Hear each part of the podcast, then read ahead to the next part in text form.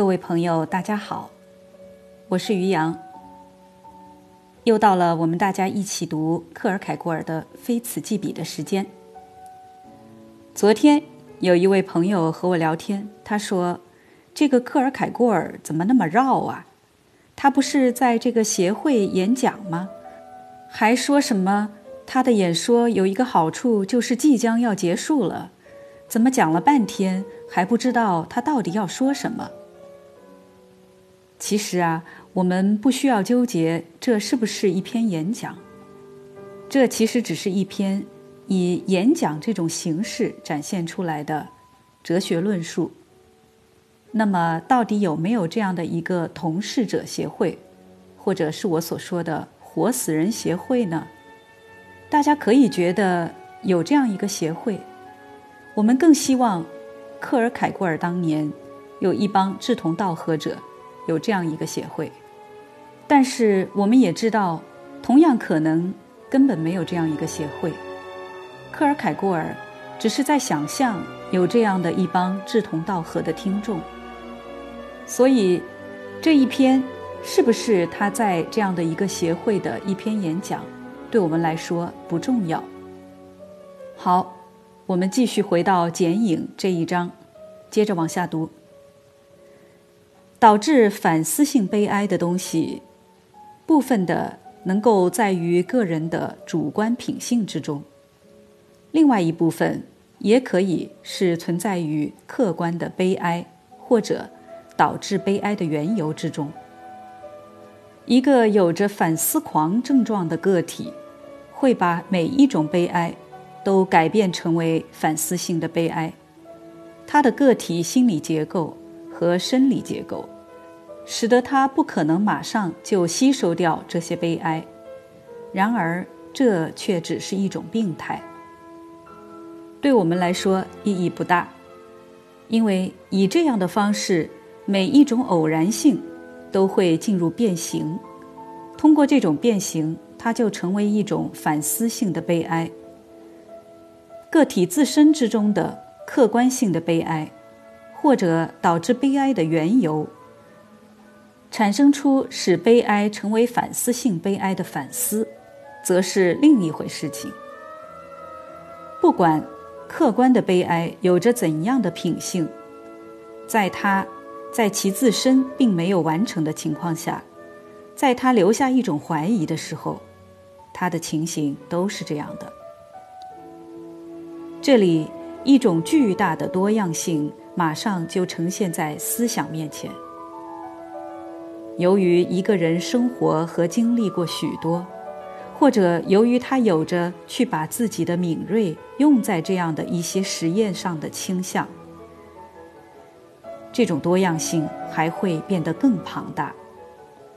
然而，我现在的意图却不是去一一论述这整个多样性中间的各种细节，我只是想选出一个个别的方面。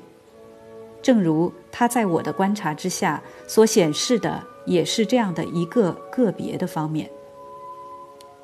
如果悲哀的缘由是一种欺骗，那么那种客观的悲哀本身就有着以下的这样一种特性，即它在相应个体的身上唤出反思性的悲哀。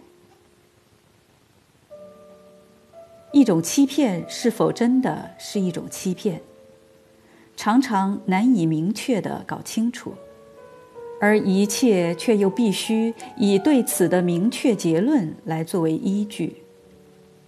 只要模棱两可的歧义依然存在，那么悲哀就无法得到其安宁，而不得不继续的在反思之中前后反复的漫步。更进一步说，如果这一欺骗没有击中一个外在的东西，而是击中了一个人的内在生命，他的内在的核心，那么这一反思性悲哀，它的持久性的几率就变得越来越大。但是，更真实的说，一个女人，除了她的爱情之外，我们还能够将什么？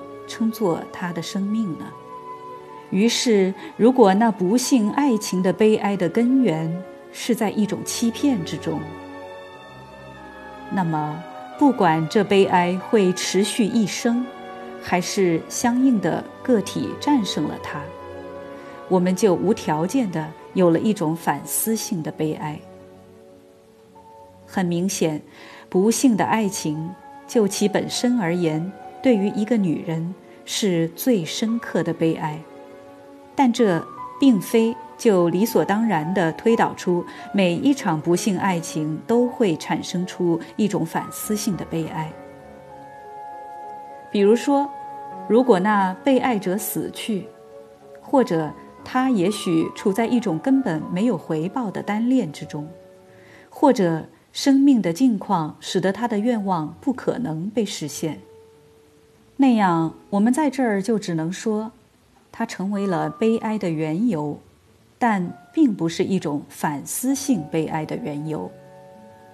除非相关者自己在事先就有病，因而他就不再处在我们的兴趣之内。相反的，如果他没有病，那么他的悲哀就成为一种直接的悲哀。而且，就其本身也能够成为艺术性表达的对象。而反过来，对于艺术，要去表达或者描述反思性悲哀，或者这悲哀中的关键，则是不可能的。也就是说，那直接的悲哀是对悲哀之印象的直接印痕，或者表达。就像 Veronica 在她的亚麻布衣中所保存的画像，这种印痕或表达与此完全是一致的。悲哀的神圣字迹印在外在性的东西之上，美丽而纯洁，并且所有人都能清晰地将它读出来。好，我们停下来注解一下刚刚说的 Veronica。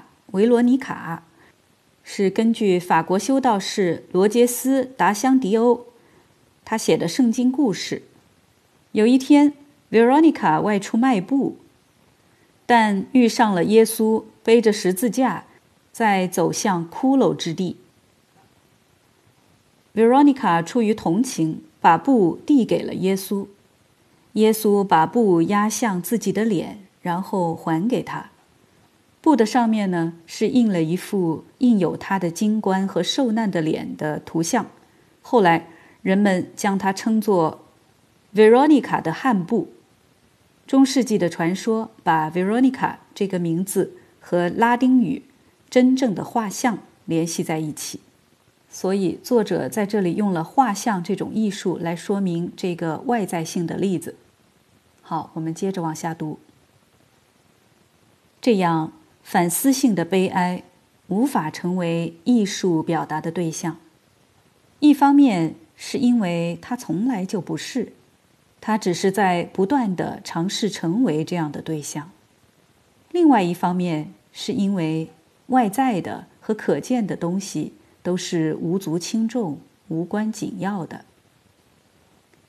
就这样，如果艺术不想把自己限制在天真之中，我们在古书中可以看到这种天真的例子：一个人像被描绘出来，它几乎可以被看成是任何东西，而同时我们在他的胸口上却发现一块薄板、一颗心，或者诸如此类。在之上，我们可以读出任何东西，尤其是在那个人像借助于其姿势。而把我们的注意力引到它的上面，甚至是指着它，一种人们同样也可以通过写上“请注意”这几个字而能够达到的作用。如果艺术不想这么做，那么他就不得不被迫放弃在这一个方向上的描述，而把这些工作让给诗歌或者心理学去处理。我在这儿想要为大家挑选出来的，就是这种反思性的悲哀，而且我尽可能的让它在一些图像之中展现出来。我将这样的图像称作剪影 （shadowgraph）。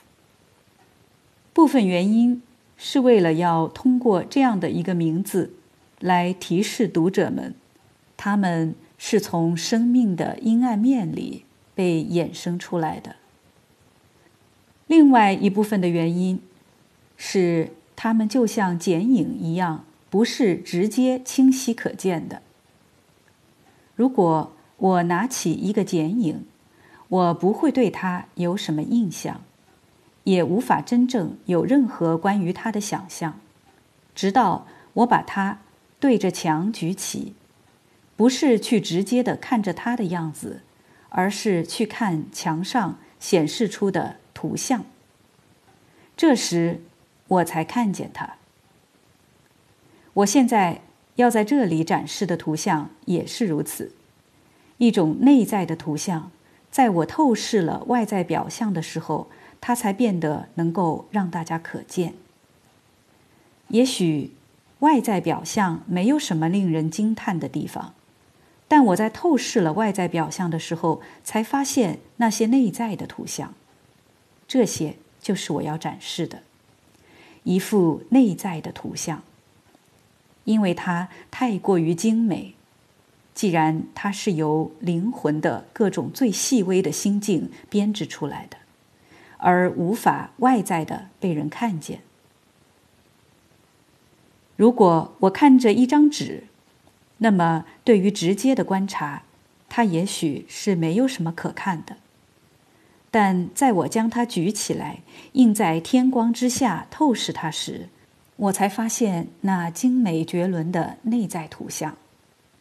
它太过于空灵，而无法被直接的看见。所以，亲爱的同事者们，请将你们的目光放在这种内在图像上，让你们不要去受那些外在表象的骚扰，或者更准确的说，别自己去把那些表象抓到眼前来。因为我不断的把他们拉到一旁，以便使你们能够更好的洞察那些内在的东西。不过，我知道我在这儿没有必要来呼吁我们的成员们去这样做，因为虽然我们还算年轻，但我们全都年长的足够，能够让自己不被外在表象欺骗。或者僵硬的停留在这些外在表象上。当我这么说，你们会以你们的关注来尊敬这些内在图像时，这算不算是一种我用来奉承自己的空虚希望呢？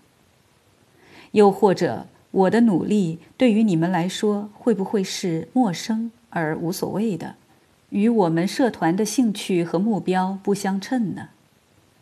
毕竟，我们这个社团只认识一种激情，也就是对悲哀之秘密的同情。其实，我们也构成了一种秩序。我们也时而像漫游的骑士们那样出行于世界，各行其道，不是为了去和妖魔搏斗，也不是为了去帮助无辜者。更不是为了在情欲的历险之中经受考验。所有这些都不是我们要为之花费功夫的，尤其是最后的这一项，因为一个女人眼中的剑不会伤着我们坚毅的胸膛，而那些欢快女孩们的欢愉的微笑感动不了我们。相反，悲哀的秘密比喻。则会打动我们，让别人去为了没有女孩能够抵御住他们的情欲力量而骄傲吧。我们不羡慕他们。真正会让我们感到骄傲的是，没有任何秘密的悲哀逃得过我们的注意力，没有什么隐秘的悲哀能够那么矜持和那么骄傲。以至于我们无法胜利的攻进它最内在的隐秘处。什么样的斗争是最危险的？哪一种是预设了最大的技巧为前提，并赋予了最大的享受的？这些不是我们要去研究的。我们的选择已经定下来了。我们只爱悲哀，我们只寻访悲哀。不管在什么地方，只要我们发现了他的踪迹，我们就会跟踪追击，无所畏惧的，不可动摇的。直到他揭示出他自己。为了这场搏斗，我们全副武装。我们每天都操练这种搏斗。真的是这样。悲哀如此隐秘的在世界中巡游，而只有那些对之有着同情的人，只有他才会成功的隐约的感觉到它。你走过街道。每幢房子看上去都好像是一样的。只有那些非常富有经验的观察者才会怀疑：午夜时分，在这一幢房子里，一切都不一样了。一个不幸的人在那儿徘徊走动，他无法得到安息。他登上台阶。他的脚步声在寂静的夜里回荡。人们在街上擦肩而过，每一个人看上去都和旁边的人没有区别，而旁边的人就像是广大普通的芸芸众生。只有经验丰富的观察者，能够隐约的感觉到，在这个头脑的内部。住着一位深居简出者，他和这个世界毫无关系，而只是在宁静的家中寻求着孤独的生活。外在的表象当然是我们观察的对象，但不是我们最感兴趣的对象。钓鱼的人就是以这样的一种方式坐着，让自己的目光坚定不移的。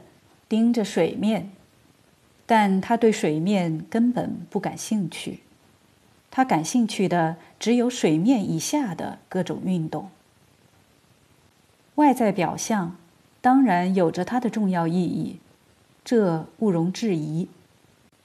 然而，它不能表达内在，而更像是一封告诉我们那儿深藏着一些东西的电报通讯。刚才这一段从你走过街道这个地方开始，是本章中间最有名的一段，在许多文献和读后感当中都被引用。由于中文版的翻译不是太恰当，所以我刚才读的是我自己的翻译。英文版的语感比较接近丹麦语的原文，更有美感，所以我这里呢把英文给大家读一遍。You walk through the streets. Each house looks like its neighbor.